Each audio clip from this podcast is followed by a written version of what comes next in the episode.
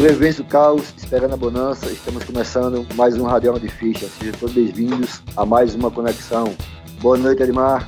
Boa noite, Estrela. Boa noite, meu velho Sóstenes. E aí, meu velho, beleza? Tudo tranquilo? Aí na Praia da Pipa? Correria de sempre. E aí, Maga, tudo bem? Tudo massa. E aí, minha gente, mais um ano que começa e com ele a terceira temporada do Radial de Ficha. E para esse primeiro episódio, eu acho que a gente não poderia começar melhor e mais honrados do que trazendo esse super convidado. Vai trocar uma ideia hoje com um cara que já tocou no Point of Return, tocou no Inimigo, toca no Inimigo, toca no Raça de Porão, toca no Buff Borealis. A gente vai trocar uma ideia bacana hoje com o Paulo Sérgio San Giorgio Júnior. Boa noite, Juninho, tudo bom? E aí, pessoal, boa noite aí. Valeu a todos aí que se apresentaram aí antes de, de começar a falar. E é isso aí, a gente estava trocando uma ideia ali pelo, pelo Instagram e aí rolou. Hoje é a grande data. Acho que a gente marcou isso já faz mais ou menos um mês atrás, né? Se bobear até mais, né? Mais, cara. Acho que começamos ali em outubro, né? Você estava envolvido é. aí numa, numa, correria grande com aqueles shows do Ratos. Foram cinco semanas seguidas, cada semana tocando um disco do, do Ratos, né? Começou pelo Crucificados e foi indo é, pelo, pela linha do tempo, né? Crucificados, Descansa em Paz, Cada Dia, Brasil e Anarcofobia. Aí acabou no dia 18 de, de dezembro, foi o, o último desses daí. Então tava super hiper ocupado aí toda semana tirando música de ouvido, lembrando as músicas que já tinha tocado em algum momento, mas deu tudo certo. Pô, cara, que massa. A gente vai voltar para esse, esse, esse tema, Juninho, mas eu queria, cara, tá. assim, te pedir para se apresentar para quem ainda não te conhece. Como é que foi teu início aí na música? Eu falei algumas bandas que você tocou, toca ainda, né? Que você tem, você é multifunção aí, toca baixo numa banda, toca guitarra em outra. Queria que você pudesse fazer um, uma apresentação aí do Juninho para quem ainda, ainda não te conhece e falar das tuas bandas, teu início na música, como é que foi? Então, cara, o Juninho aqui que vocês estão vendo hoje está com 43 anos e desde que eu tenho uns 13 anos de idade, comecei a me interessar por música, ouvir, ouvir som, tocar com os amigos. Então eu, estou envolvido com a música. Foi a primeira coisa que eu comecei a fazer, depois de não ser mais criança, vamos dizer assim, né? Quando você começa a sair um pouco mais de casa, começa mais até aquela desenvoltura, eu já comecei a tocar violão, comecei a tocar baixo, guitarra, fazer banda com os amigos, então eu estou envolvido com a música desde bem do comecinho mesmo, assim, da que eu, quando eu comecei a sair de casa, assim, com essa idade aí que eu, que eu falei antes. E, e eu sempre curti, cara, muito mais fazer a própria música do que ficar tocando cover, né? Que é, normalmente é meio comum isso, você ficar tocando cover. Então, eu pegava o violão para tocar, sei lá, a música lá do Black Sabbath lá, ficava uma porcaria, né? Porque, mano, você é moleque não consegue tocar direito. E aí você ouve normalmente essas bandas que são boas, né? Então sempre fica meio tosco. E aí eu pegava e fazia umas coisas minhas assim. E aí eu achava legal. E aí comecei logo desde cedo, assim, já ter banda com os amigos, tocar música própria. E, e aí na hora que. Nessa mesma época, assim, começou a cair coisa na, na minha mão, assim, tipo fitinha do Misfits, coisa assim do Ramones, né? Esses, que não era um pouco diferente dessas bandas tipo é, Guns N' Roses, Iron Maiden, é, Black Sabbath, né? Que são as bandas meio comuns que aparecem na sua mão de primeira.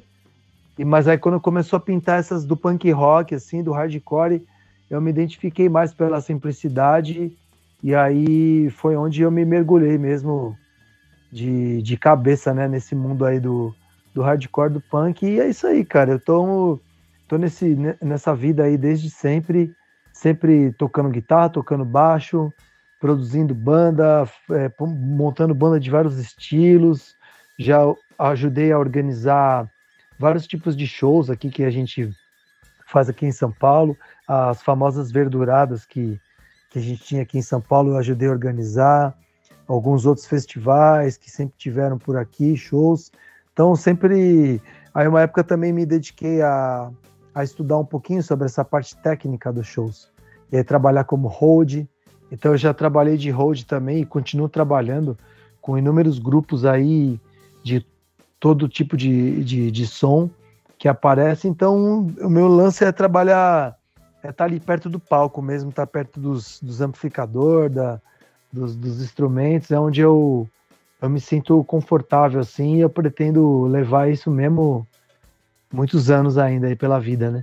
Então quer dizer que as tuas influências desde muito cedo já eram nesse ambiente mais do hardcore e do, do punk, esse, essa parada mais underground, vamos dizer assim, desde o início. É, eu acho que, como, como eu falei antes, né? Tipo, essas bandas mais comuns, todo mundo escuta, não tem muito como você escolher. Você, como, como eu citei, sei lá, um Guns N' Roses, quando você, na minha idade, né? Na hora que eu era jovem, tocava na MTV, tocava na TV, então todo mundo escutava.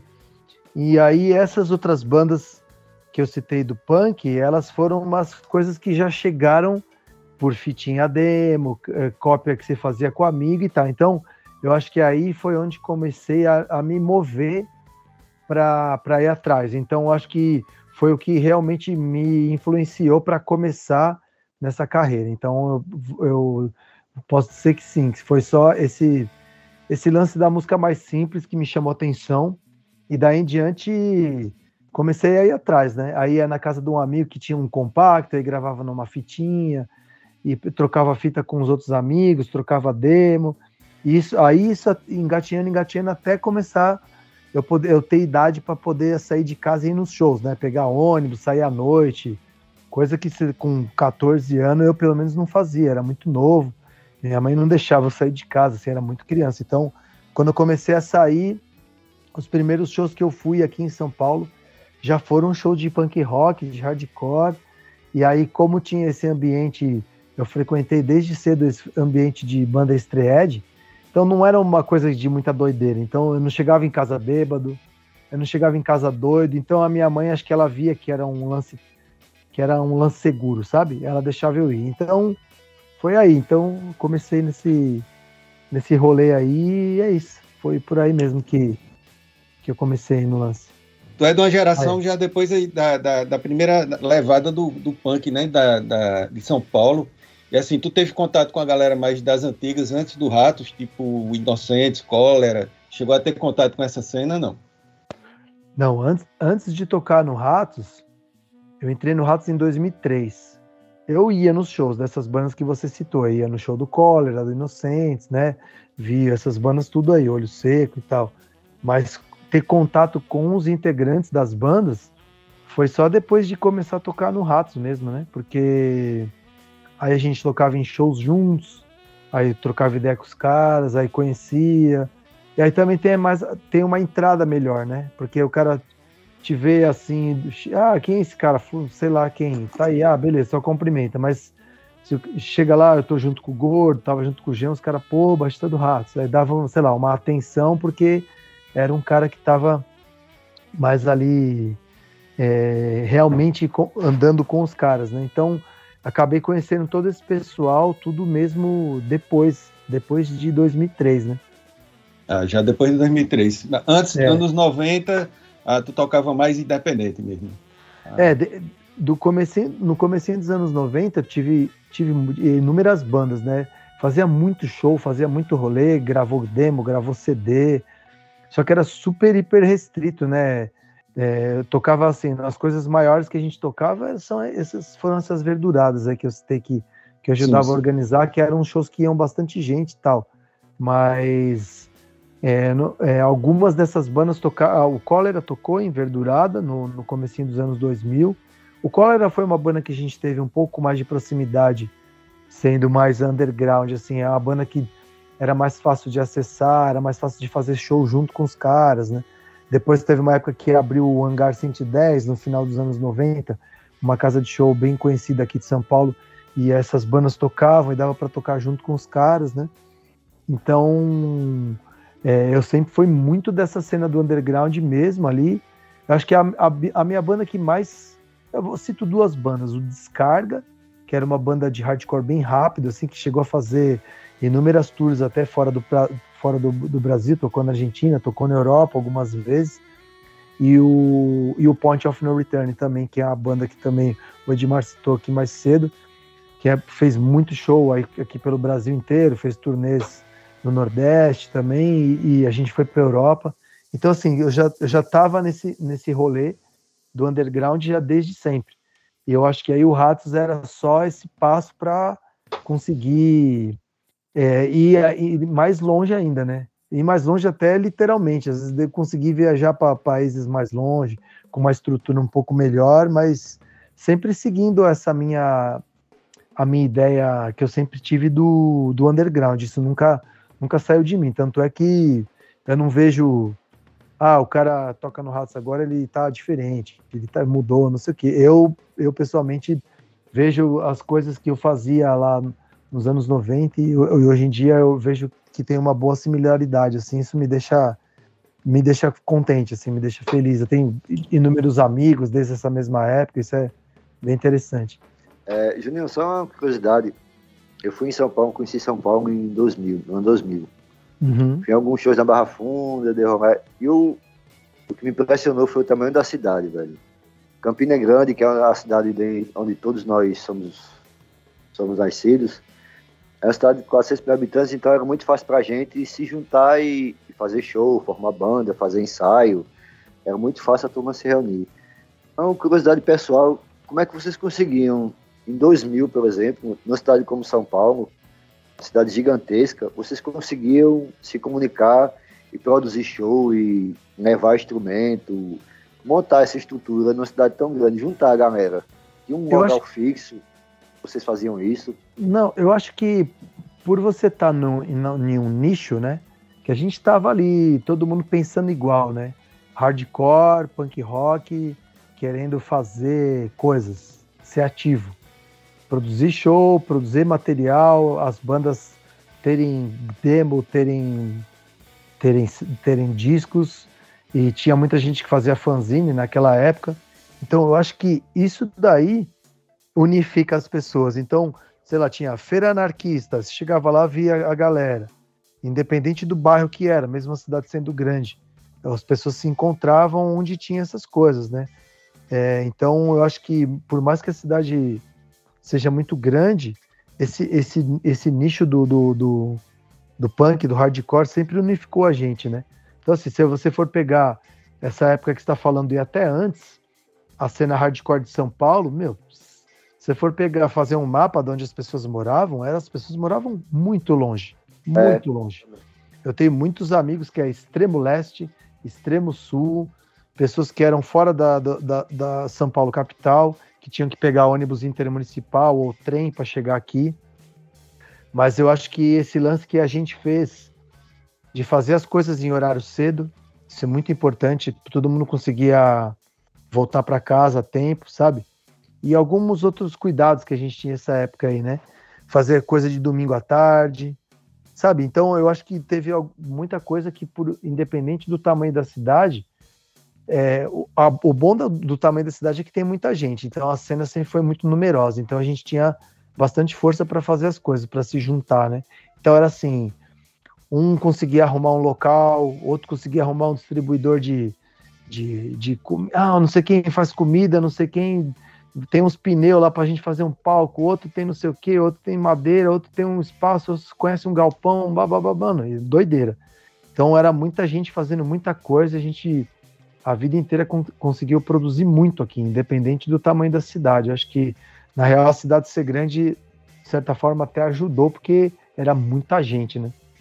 Sim. A, a, a, o evento Verdurada, eu acho que foi um, um tipo um divisor de água, né, para a cena do, do hardcore em, em, em, São Paulo, né? Já tem quase 22 anos, né? Acho que fez 20 anos, né, em, em 2016. E eu acho que é um evento que tu viveu, viveu bem essa cena. Como é que era essa cena da verdurada enquanto um evento assim que envolvia não só música, né, mas envolvia também é. um estilo de vida. Cara, a verdurada ela surgiu porque assim, ó, a gente, a maioria dessa, dessa, eu nessa cena que eu tava, era tinha muita gente estreed, muita gente que não bebia, que não fumava, que não curtia esse rolê, chegava nas, nas casas de show, era sempre bar era sempre muito álcool, muita gente fumando dentro e aqueles shows tarde pra caramba. Era bem ruim os lugares que a gente tinha para fazer. E aí, quando surgiu a, uma oportunidade da gente fazer o show num salão de festa na casa de um conhecido, a gente falou, cara, vamos fazer domingo cedo, de tarde o show cedo, e sem poder ter álcool e, e cigarro dentro do local, para a gente não ficar tudo com a roupa fedendo de cigarro. Naquela época ainda podia fumar dentro dos lugares, né? E aí eu acho que isso daí, não só a cena estreed, mas muitas outras pessoas que não curtiam muito esse rolê. Sempre tem que ser de madrugada, sempre tem que ser doideira, sempre tem que acabar o rolê três da manhã e ficar na rua. Então a gente começou a juntar ali inúmeras pessoas que, que curtiam, independente delas serem estreadas ou não, né? Então eu acho que esse daí que você está falando foi um divisor mesmo de, de águas, porque abriu uma oportunidade que não existia na cidade antes. Tipo assim, para entrar no lugar sempre era um pouco caro, porque tinha segurança, tinha barman, tinha isso, tinha aquilo, tinha gente no caixa. Não, no nosso show não tinha ninguém, era nós, a gente mesmo ficava na porta, cobrava. Aí a gente sempre teve esse lance de juntar aquilo de alimento, a gente tinha ainda essa proposta de doar o alimento para algum local. É, a gente tinha amigos que, que cozinhavam, no final a gente servia um jantar para todo mundo, todo mundo voltava para casa de barriga cheia. E, cara, e aí a gente começou a colocar palestras, filmes, debates dentro ali do negócio. Então a gente tudo que a gente tinha esse lance de produzir, produzir, produzir, vamos fazer muita coisa. A gente pegou e jogou as ideias tudo aí. E não foi uma coisa que agradou só a nós, né? Agradou pessoas de fora que viram e falaram, pô, um negócio legal, isso é... independente de ser estreia, independente de fumar cigarro, de fumar maconha, de usar álcool, nada a ver, é só um lance, pô, vou nesse lugar aqui, pô, um lugar interessante, é uma, uma, uma proposta nova. Então, isso, isso hoje em dia, se você for entrevistar inúmeras, dezenas de bandas que tocaram lá, ou pessoas que frequentavam, não, você vai ver que não eram só pessoas estreedes que, que tocavam e que frequentavam, eram uma, as pessoas que faziam parte da cena daqui, né? Então eu acho isso interessante, porque a gente conseguiu juntar é, uma coisa que a gente tinha vontade, mas é, atraiu muitas outras pessoas que, que queriam curtir um rolê de uma forma diferente, sabe?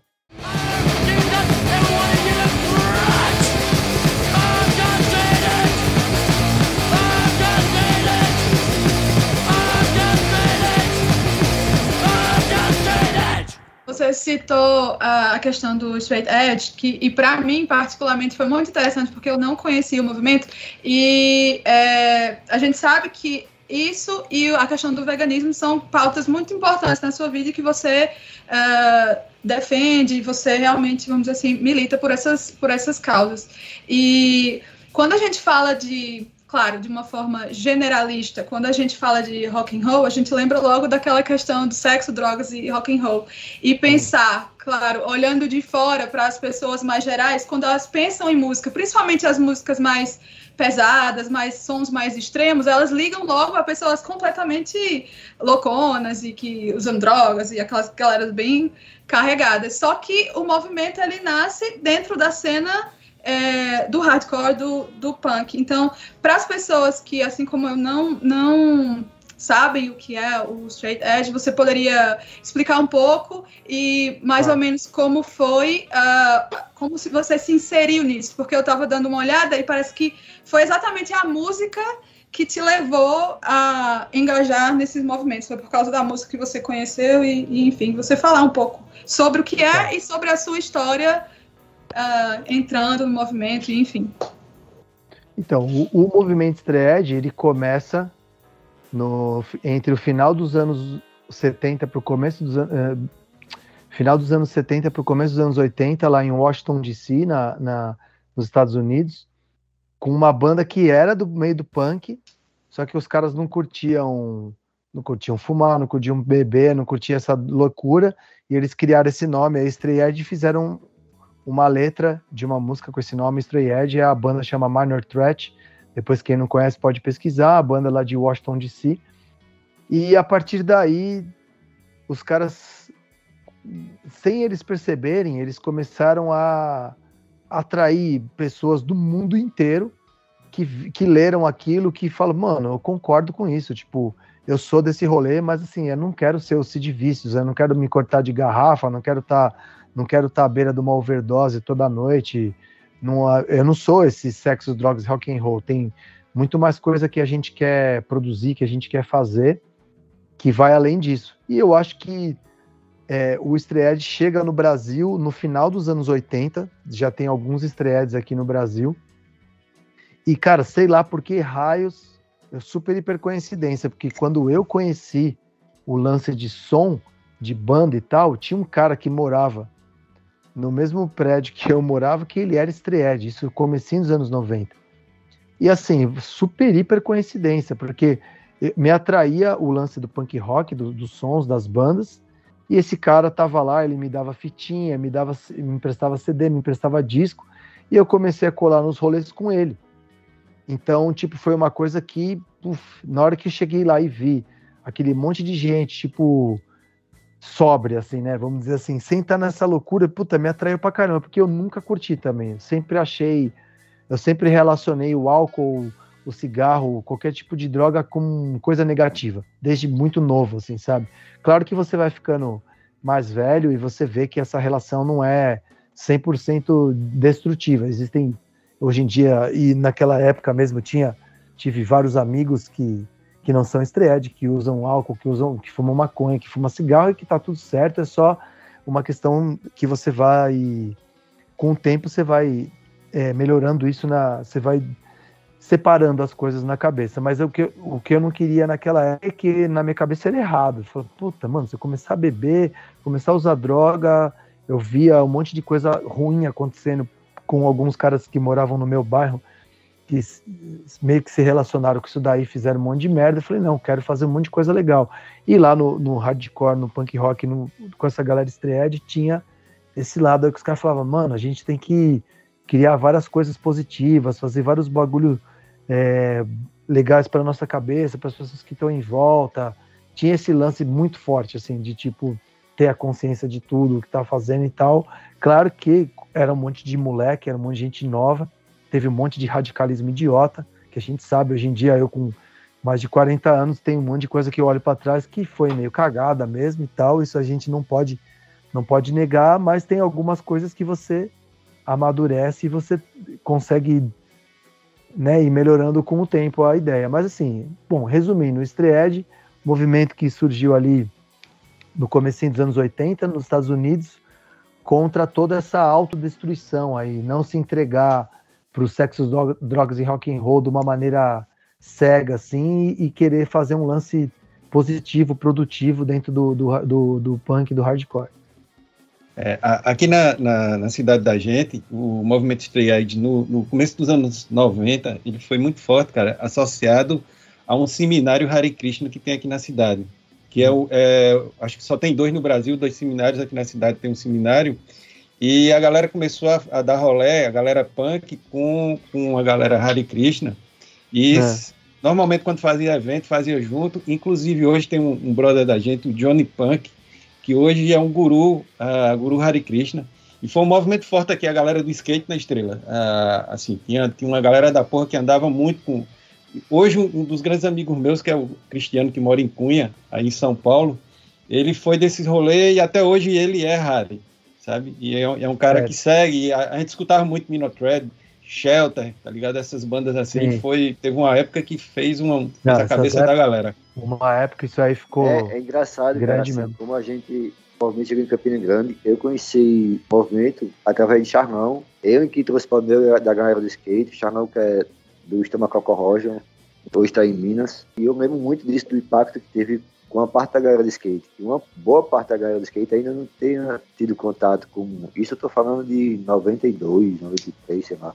Sim. Tinha de contar com, maconha, com cocaína, nada, não tinha de contar nada. E a birita era uma coisa muito esporádica, as festas da gente tinha que botar sempre pra casa, era tudo moleque, enfim. E o, o movimento Street, né, eu lembro bem da época que ele veio que casou certinho com o que a gente pensava na época, sabe? Só que ele foi crescendo e, e cada um foi tomando seu partido de vida, foi mudando, mudando posicionamentos. É, cada um se adequou melhor a uma parte do movimento. Mas foi muito impactante, velho, na época, no meio da galera, com toda certeza. Você também tem um lado, né, Juninho, do veganismo, né? Você que vive de rolê, de, de turnê pra caramba. como é que você consegue se alimentar bem fora do país, por exemplo? É, então, o, o veganismo, em primeiro lugar, ele é uma coisa que tem que vir muito naturalmente de dentro mesmo da pessoa, sabe? Não pode ser uma coisa forçada, tipo uma moda ou alguma coisa que você queira fazer para para estar tá dentro de algum grupo e tal, porque senão não vai durar nada. Eu acho que independente do, se tem opção ou não para gente nos lugares, a gente ter isso como um princípio da vida, assim, sabe? E aí, assim, tipo, a gente já passei inúmeros apuros. Eu acho que é meio óbvio, assim, com, com os anos, como a coisa está melhorando. Não só o nome veganismo ou vegetarianismo, ele está mais conhecido, tem mais opções nos lugares, ou as pessoas, se você fala de repente com um garçom no restaurante, ele já ouviu falar, ele sabe o que é. Tanto também se você vai num supermercado, você vê inúmeras marcas, até marca que, que tem coisa de carne, também está fazendo produtos op opcionais para quem é vegetariano e para quem é vegan e tal, né? Então eu acho que isso daí, tipo, eu conheci o veganismo lá atrás, eu me tornei, eu me tornei vegan porque eu tinha inúmeras preocupações políticas do mundo, assim, é, sobre esse lance da fome, essa lance de, de muita desigualdade social no, no mundo inteiro, e me veio também junto nesse pacote assim de ouvir as bandas, né? Naquela época Dead Kennedys, MDC, as letras do Cólera, essas, essas bandas todas que davam aquela, faziam você lia aquelas letras e fazia você pensar em alguma coisa. Né?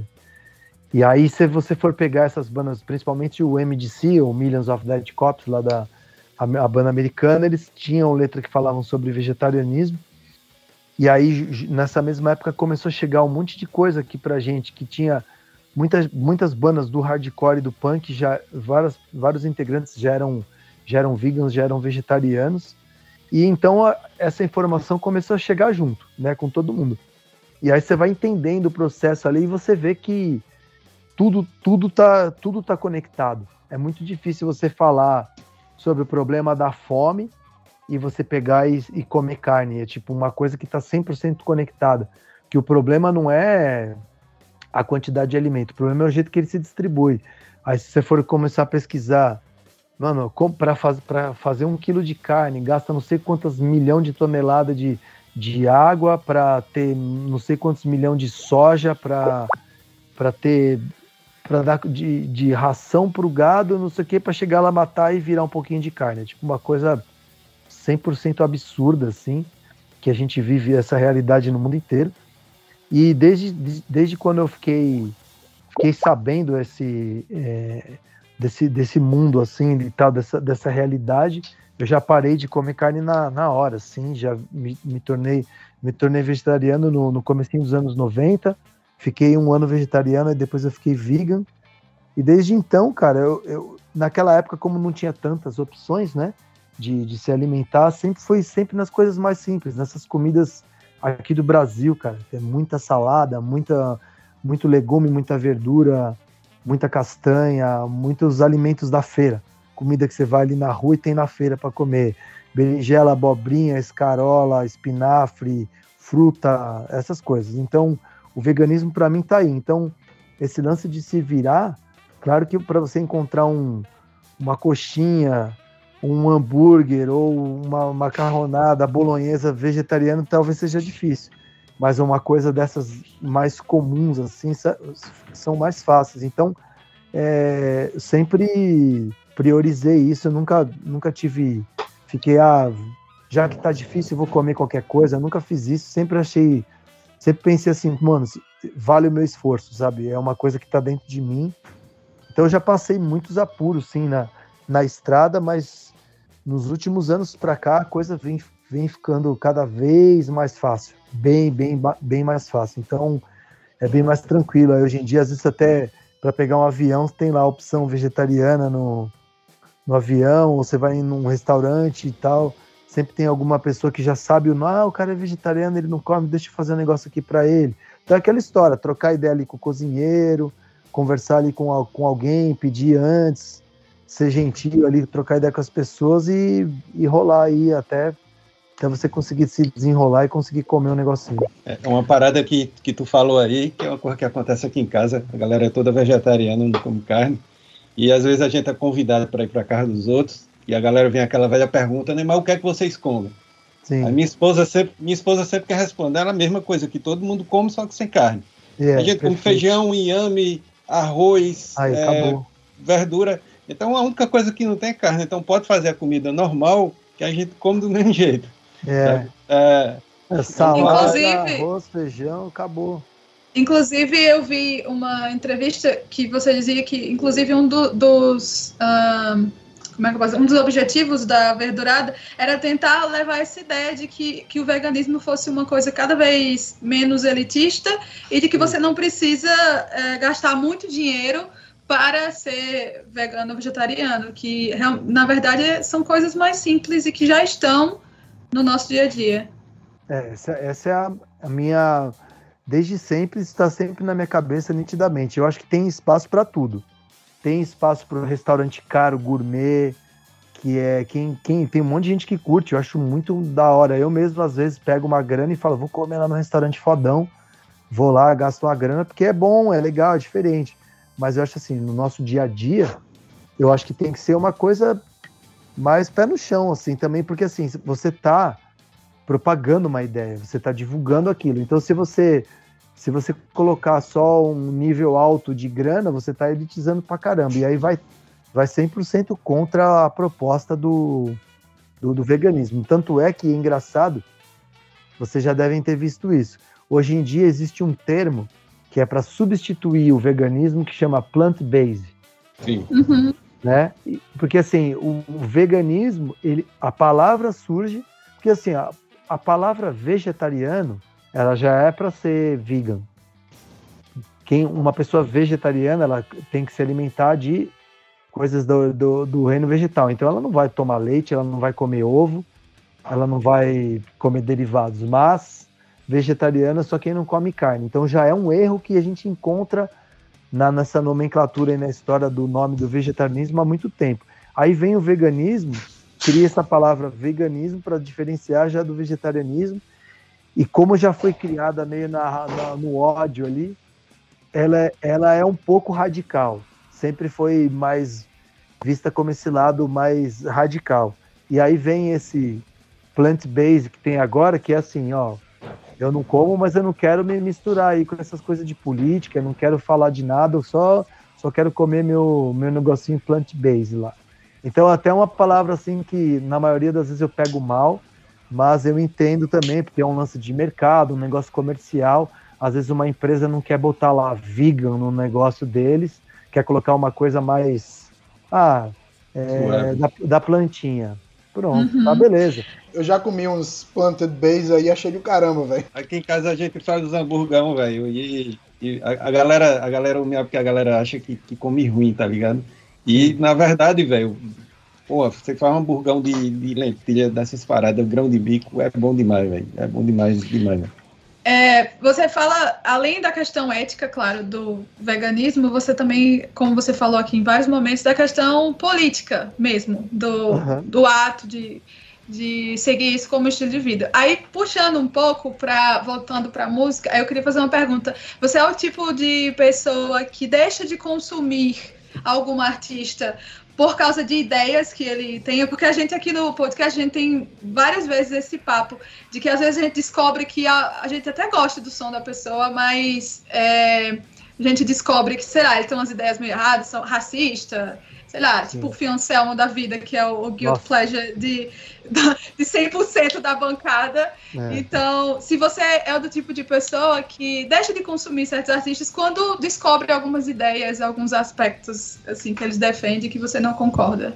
Meu, eu acho super, super hiper complicada essa questão, mas assim, eu tenho também umas coisas que são bem pessoais, assim, tipo, é, sei lá, eu sempre curti o traje a rigor, cara. Sempre achei foda. O traje é meio divertido, o som legal tal. Cara, como no Roger começou a falar esse monte de bosta na TV, cara. Mano, impossível, impossível. Eu peguei meus discos, joguei no lixo. E tipo, é, falei assim, mano, não dá, não dá. Assim, é, acho a banda foda, o som foda. Eu escuto em algum lugar já me dá uma lembrança boa, assim. E assim como várias outras bandas, assim. É que assim, eu acho o seguinte, se tem.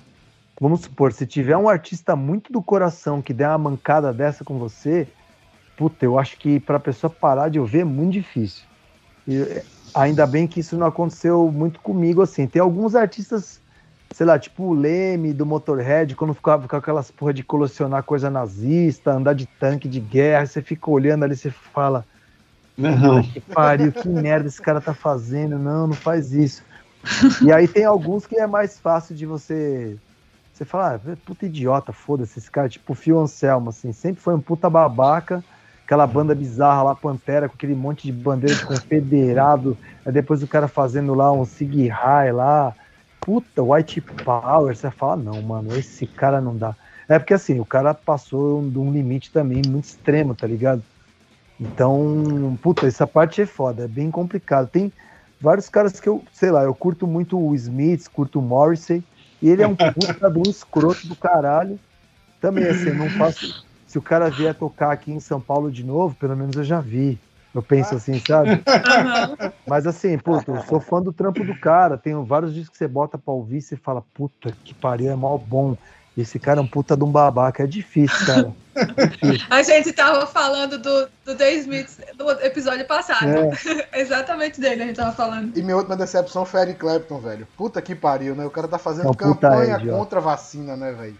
Não, não, esse é um babaca.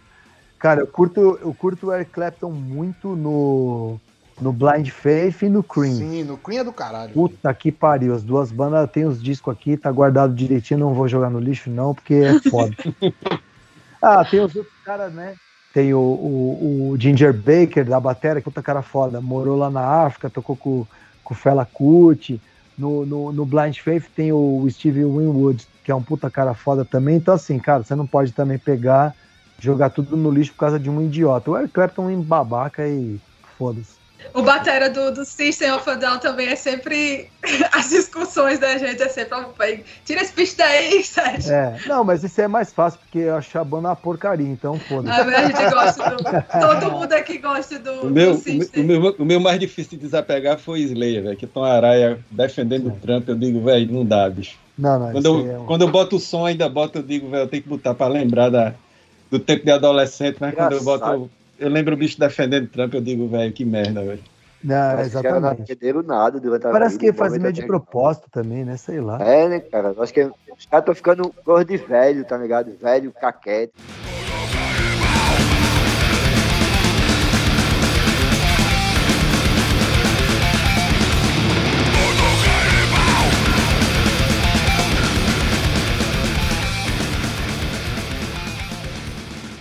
Gente sabe que você tem uma coleção de vinis aí daquelas. Tem disco pra caramba aí, já, já vi você comentando em outras oportunidades. O que é que você tem tanto aí na coleção, cara? Você já contou quantos discos você tem ou como é que tá dividida a tua coleção? Punk, instrumental, eu sei que você coleciona jazz pra caramba, né? Você gosta de jazz pra caramba, então essa é uma curiosidade nossa aqui. Eu separo aqui, eu separo. Aquela que quem vai estar tá ouvindo não vai estar tá vendo, mas eu separo por ah! Coisa linda. Tem mais um outro armário que fica ali no cantinho. Mas assim, eu separo por, por ordem alfabética e por estilo. Ah, então, ó, começa lá de cima punk hardcore, de, de A a Z, aí depois começa os de metal, aí depois acaba os de metal, vai tipo rock. Aí no rock tem o quê? ACDC, Foo Fighters, Led Zeppelin, ZZ Top, essas coisas mais que não são nem punk nem metal, sabe? Aí acabando esse setor tem soul, aí depois tem muitos e muitos de jazz, que é o que eu mais depois de punk hardcore o que mais tem aqui é jazz. Tem, aí tem música brasileira, música latina, discos de rap. Então é bem eclética aqui a minha coleção. A quantidade, cara, é o seguinte, eu, tô, eu fiz há uns dois anos atrás, eu comecei a, a, a cadastrar a minha coleção no Discogs. Ah, legal. Que tem, tem como você fazer um perfil, né? E, e, e, adicionando a sua própria coleção. É interessante que você aí você consulta para lembrar o que você tem, qual edição que você tem, e às vezes você. Ai, ah, pô, esse disco eu tô procurando ele. Aí você coloca ele lá nos want list, lá os que você quer comprar. Então facilita, porque você fica meio tudo na catalogado que você tem e também algumas coisas que você quer buscar, né? De repente está numa loja, você fala, caramba, eu tenho esse disco aqui, o meu tá zoado, o meu tá com a capa boa, não sei o que, é gringo, é nacional, às vezes você dá uma consultada lá no celular e vê. Aí eu, eu tenho eu tenho cadastrado os meus compactos, os, os meus LPs e alguma coisa de fita cassete, dá um pouco menos de 2.500. Mas Bom, é misturado, né? É, é não, é só de, não é só de vinil grandão de 12 polegadas, não, é misturado, né? Eu sei a quantidade por causa disso, mas também assim, o disco duplo, o disco triplo, coletânea, que tem bastante coisa, conta com um só. Então, meu, é meio difícil você ter uma conta assim, né? Mas, cara, eu acho que isso do número é.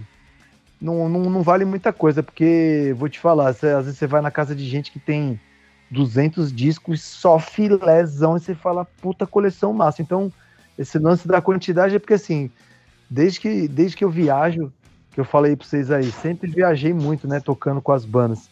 Eu sempre, eu sempre, sempre comprei disco, sempre comprei música assim, né, de alimentar mesmo ali. Você tá fazendo uma tour, você tá vendo banda toda noite, né? Então você tá vendo a galera tocar, você fala, pô, essa banda é legal, vou comprar um disco. Aí você vai na outra noite, troca uma camiseta por um disco, pega uma demo, pega um não sei o que, mano, você vai ver, toda viagem eu voltava com a mala cheia de disco, e, de, e, e indo, e indo, e indo. Aí começa. É, aí assim, o disco é uma. Porque assim, como eu sou músico, eu pego lá a minha ideia na cabeça, boto ela no violão, Aí eu toco ela na guitarra, no baixo, passo para meus amigos, aí todo mundo ensaia a música. Aí vai lá, lá na frente, grava, aí a música vai pro disco, aí um dia você põe o disco na vitrola e põe a agulha assim, você fala, mano, olha quanto tempo demorou para isso chegar até aí. Então, assim, quando eu pego um disco de uma outra banda, eu penso a mesma coisa, porque tem esse lance é, de você transformar uma ideia até o negócio chegar na ponta da agulha, literalmente, ali tocar assim para você. Então é to... tem uma carga ali, não é só o som pelo som para mim, sabe? Então eu tenho uma relação tipo assim, eu uso muito Spotify para pesquisar música. Tipo, escuto um monte de banda lá, toda hora eu tô escutando.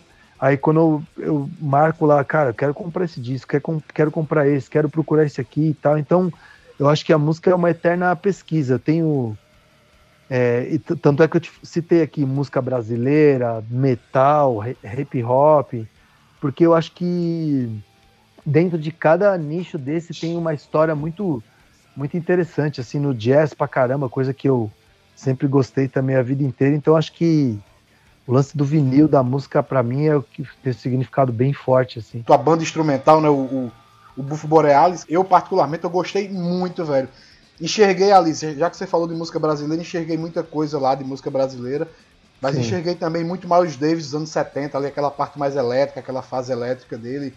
Herbie Hancock, aquelas guitarras ali do, do Curtis Mayfield, cara, com aquelas distorções que lembra é. né, aquele pedalzinho heavy metal. Aí eu tenho uma curiosidade, aquela Lagos tem alguma coisa a ver com o Tony Allen ou não? Totalmente. A gente compôs essa música e o, o nosso batera, o Rodrigo, ele na época tinha feito um trampo com o, com o Tony Allen, ele trabalhou de road pro Tony Allen quando o Tony Allen tocou aqui no Brasil. E aí, tipo, cara, eles ficaram trocando várias ideias, porque eles ficaram juntos, né, alguns shows aqui e tal. E aí, quando a gente fez essa música, a gente dedicou ela pro, pro Tony Allen e, meu, e tem tudo a ver, assim, porque tem um, tem um, um lance meio, meio de lagos ali, né? saca? E você falando de música brasileira, eu vi uma, ouvi uma entrevista sua em que você falou muito bem do Cassiano. E é interessante porque o Cassiano é de Campina Grande, é daqui da uhum. nossa cidade. E Nossa. Quase ninguém conhece ele, muito menos que ele era, que ele era daqui. Exato. Então achei... Ele faleceu, ele estava morando aí ainda? Não, ele estava no, no, Rio. Rio. Tava no Rio, né? Isso, é. isso. É. Ele já, Puta, já faz um tempo que ele saiu daqui. O Cassiano é um cara que todo mundo que começa a pesquisar música brasileira e vai começa a ir a fundo assim, passa aquele, sabe quando você passa daquele degrau do só do Jorge Ben, Tim Maia, você passa ali, você vai indo, né, mais para fundo, já chega rapidinho ali no Cassiano, porque É tipo, até mesmo Racionais é uma banda que sempre cita o Cassiano, tem sample dele, fala dele em letra. E, e desde sempre eu curti o cara e, e é um músico meio é louco, né? Porque ele gravou muita coisa boa quando, quando, quando ele era novo, assim, depois ficou meio apagado. E esses últimos 20 anos meio que ficou um pouco meio esquecido. As pessoas que falaram que aproximaram dele para querer fazer show, para aproveitar, né, meu? Pô, vamos fazer um resgate. Ele nunca, nunca quis voltar assim, sabe? Então fica uma coisa meio, meio triste, assim. E aí quando, quando eu fiquei sabendo da, da morte dele, dá, um, dá uma certa tristeza, porque eu acho que essa galera que viveu nos anos 70, assim, cara, os caras não devem ter ganho, ganho nada de grana, deve ter vendido pouco disco, não deve ter feito muito sucesso. E eu acho que se ele tivesse feito, sei lá, em 2010, aí tivesse montado uma banda tivesse feito uns shows, eu acho que o cara ia conseguir, sabe, ganhar aquele prestígio de todo o passado dele, assim, que de repente ele pode ter tido, mas já ficou meio no limbo, assim. Aí eu sinto um pouco, um pouco de tristeza, assim, quanto ao, quanto ao Cassiano, mas eu, é um, um músico que eu admiro muito, eu acho os discos dele é, todos muito bons, assim, alguns em especiais, assim, acho o cara muito foda. E é muito massa que vocês que estão fazendo a entrevista aqui. Ele é, também é de Campina Grande, né? Muito legal. Pra gente é um orgulho do caralho quando, quando alguém fala do Cassiano, né? Porque até aqui a galera não lembra muito. Deixa eu Sim. perguntar uma coisa tu, velho. Assim, é, Ratos de Porão, acho que para minha geração de estrela foi tipo a, uma das bandas mais importantes de, na formação da gente. A gente foi do punk, do skate e tal. E eu fico pensando como foi para tu, assim, ser chamado para tocar numa banda que é meio lendária no Brasil. Eu acho que, que é a maior banda de, de, que saiu ali do movimento punk, se a gente for pensar. E como foi assim? Ratos de Porão chegou na tua vida, como é que foi que tu entrou na banda? Tu já curtia? Como é que, como é que foi essa história, velho? É uma, curiosidade. Ah, sempre, sempre curti o Ratos desde, desde moleque. Acho que todo mundo que que está no meio do, do punk e do hardcore aqui do Brasil acaba curtindo Ratos. Em algum momento descobre a banda ali no meio, né? E não foi diferente comigo. Aí a minha, os meus primeiros contatos com, com o pessoal mesmo do Ratos foi no finalzinho dos anos 90, começo dos anos 2000. A gente gravou um, uma música com descarga, a gente gravou um cover do Ratos, chamou o, o João para participar. Aí o João participou com a gente, então eles ensaiavam num estúdio que a gente às vezes é, fazia umas gravações lá, aí começou a trombar os caras ali no, no, no, na escadaria ali do estúdio. Daí depois a gente lançou esse disco que o, que o João participou, e eles ficaram ouvindo esse disco bastante numa tour que o Ratos fez na Europa. Aí quando eles voltaram para o Brasil, o Gordo chamou a gente para fazer um programa de rádio que ele tinha na 89 FM. Aí a gente começou ali a ficar mais familiarizado, assim, meio amigo, assim, tal, né? E aí, em, em 2002, o Ratos ficou um tempo sem fazer shows, porque o, o Gordo tinha operado o estômago, né? Aí, quando eles foram retomar as atividades, eles tinham que remontar a equipe técnica, que os holds técnicos to tinham todos saídos para trampar em outros lugares, e eles estavam sem. E aí, nessa, eu fiz hold de cordas, pro Ratos e o baterista do Descarga fez road de bateria pro Boca. Então a gente aí se aproximou geral mesmo dos caras, sabe? Tava começando, sei lá, a, abrir alguns shows, tal, o tempo inteiro com os caras assim tocando. E a gente começou a trabalhar com o Ratos aí passou alguns meses e aí o, o baixista do Ratos, que nessa época era o Fralda, ele pediu para sair da banda, que ele tinha outras coisas para fazer e tal. E aí os caras vieram conversar comigo de tocar e aí entrei, cara. Isso foi em 2003. Aí desde então tô na banda, desde 2003.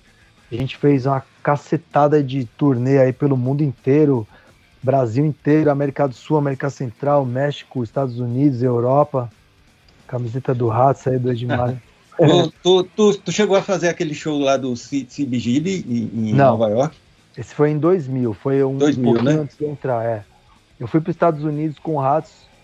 A gente tocou em Nova York, mas o CBGB já não, não, existia mais.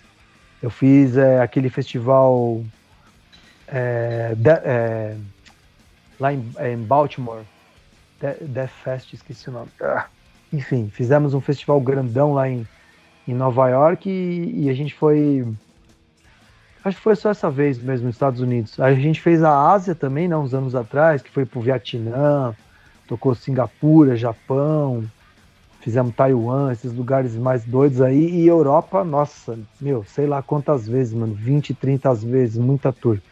Que é onde é onde tem um circuito mais forte mesmo para para você chegar, pegar a van e conseguir ir rodando pelos países, né? Então fica mais fácil mesmo de fazer. Ah, e é isso, ah, cara, ah, desde 2003 até aí, fazendo muita, muita, muita coisa com o House. Já gravei disco, a gente gravou disco novo, fizemos essa comemoração aí agora dos dos 40 anos da banda, né?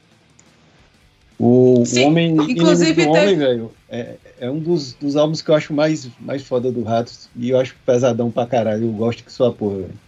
E eu acho que é o, é o, primeiro álbum que tu gravou, né? Sim.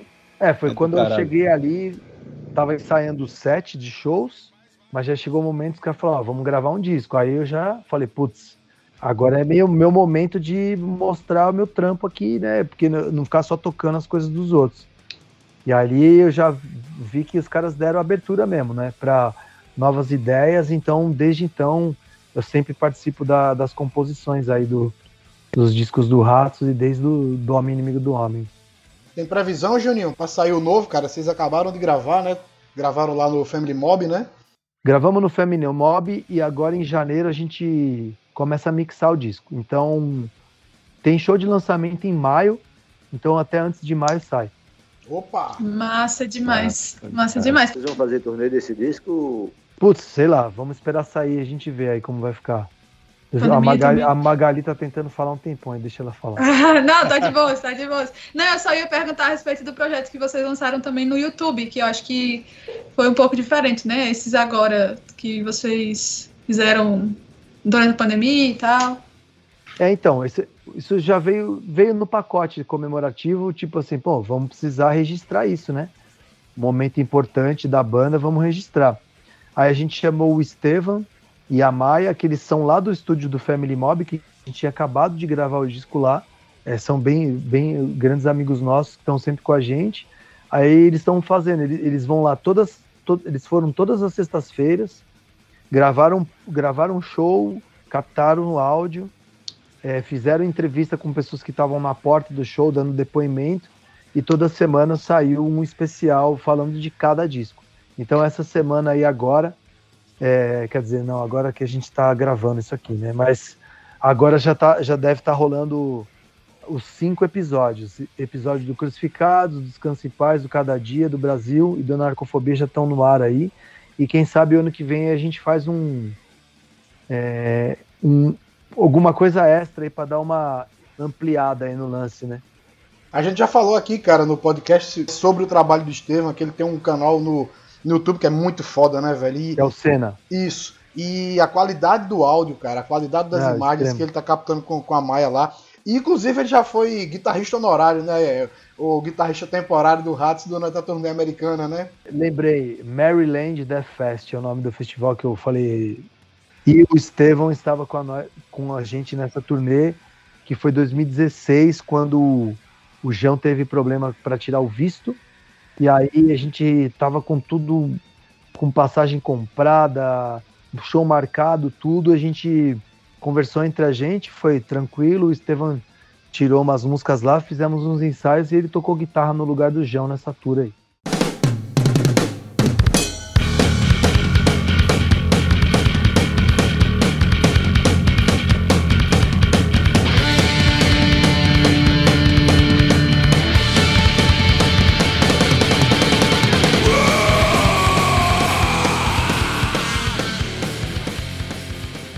Quais são os projetos, velho, que tu tem para 2022 agora na música, na, na, na, na tua luta também a, com relação a, a, ao movimento Stray a, a, consciência da galera. Então, o que é que tu pensa aí para esse ano aí que tá vindo? Cara, não, eu, eu pretendo continuar a fazer as coisas que eu sempre faço, assim, não tem um, um plano assim tão mirabolante também. A gente ainda, a, a pandemia tá aí, a gente ainda tem que tomar muito cuidado com isso. Então achei é bem importante a gente seguir ainda esses protocolos de segurança. Isso, isso é primordial. O lance da vacinação também muito importante. Que assim, o corona tá aí, cara. Não adianta todo mundo tomou uma, duas doses, daqui um ano não tomar mais, vai dar, vai dar tudo na mesma. Então, é uma, é uma coisa assim que é, é, é novo para todo mundo. Tem um monte de gente que não tá gostando, mas ninguém tá gostando mesmo, entendeu? Então tem que saber que, saber que essa parada é muito séria e que se precisar tomar vacina uma vez por ano nos últimos 50, nos próximos 50 anos a gente vai tomar e é assim que vai vai precisar fazer para viver. Então, cara, o que eu pretendo fazer é, à medida do possível, o, o quanto for seguro, fazer show. É, não sei se a gente vai conseguir fazer muita viagem internacional por conta da, da, do Covid, né, dessa situação aí. Mas eu acho que assim, tem, tem esse lançamento do disco do, do, do Ratos, que eu acho que vai ser bem legal, vai dar uma movimentada boa, assim, nessa parte de redes sociais e, e também no digital, né? Que é, hoje em dia rola bastante essa parada aí. E com o Bufo também a gente está começando a fazer shows, a gente fez alguns lugares que a gente, a gente, encontrou alguns lugares aqui em São Paulo que a gente consegue fazer esse show e num, nos lugares mais abertos, assim. Então eu tô me dedicando mais a isso, assim. Não dá para ir com força total por conta da, da pandemia, mas acho que tem bastante coisa que a gente pode continuar fazendo aí para para fortalecer aí a, o underground aí tá sempre fazendo música, tá sempre correndo pelo lado certo da coisa aí, né? Eu acho que o lado certo da coisa é quando você pensa em todo mundo, cara, né? Diferente da maioria das pessoas que pensam só no nariz deles, na família deles, no antro deles. Mano, eu, eu como pessoa, eu, olho assim para a sociedade, olho para a cidade, eu olho assim e falo assim, cara, enquanto isso aqui tiver fudido, eu não vou estar tá bem, porque isso vai refletir em mim.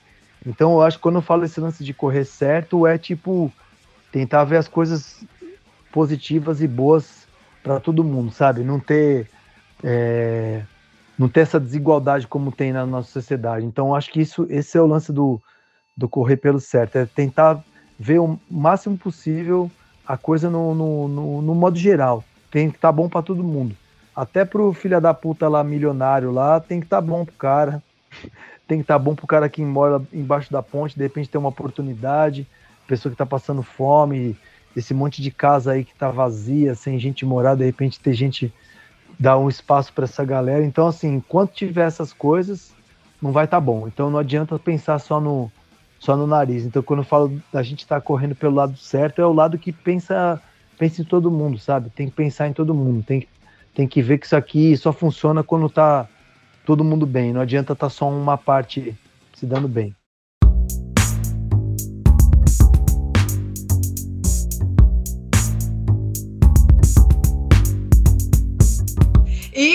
Chega a hora do episódio onde a gente dá, como é comum, algumas dicas de coisas que a gente achou interessante e acha relevante que os ouvintes também procurem dar uma observada. Putz, tem dica de muita coisa. Tem dica de rango. Hoje em dia você coloca dica de coisa de receita, cara. Puta, tem tanta gente fazendo muito rango da hora, umas coisas super simples, assim. Então, eu vou meio que sempre no, no, no, aleatório, assim, sabe? Eu não fico. Eu não entro num site só para ver uma coisa, sabe? Eu fico pesquisando meio que no modo geral. Então, eu acho que, mano, sai um pouco dessas mesmices, né, mano? Dá uma pesquisada aí, cozinhar um negócio diferente, escutar uma música diferente, dá, sair um pouco dessa. de tão fechado que a gente é, tentar ampliar aí as, as, as nossas fronteiras aí, mano. Tem, hoje em dia, com o lance do Spotify, vários. Eu tenho, eu tenho escutado uns, uns podcasts legais aí.